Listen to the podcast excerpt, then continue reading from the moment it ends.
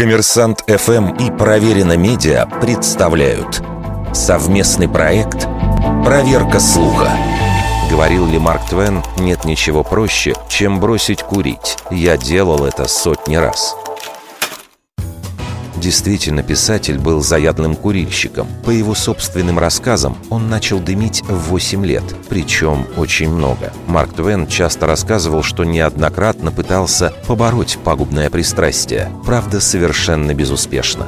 Отдельного внимания заслуживают его слова. «Я бросал курить время от времени, однажды даже в течение нескольких месяцев. Но это было только для хвостовства, чтобы уничтожить тех критиков, которые утверждали, что я стал рабом своих привычек. Однако это лишь отдаленно напоминает знаменитую фразу. Ни в одном прижизненном издании Твена, ни в его дневниках или письмах такой цитаты нет.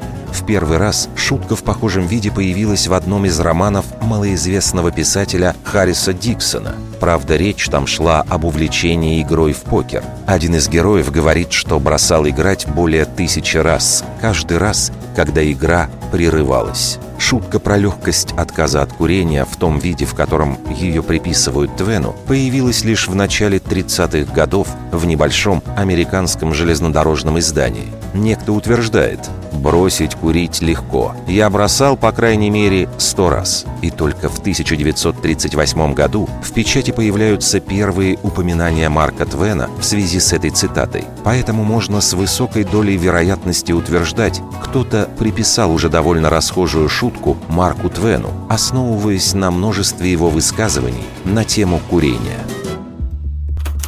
Вердикт. Неверная атрибуция цитаты –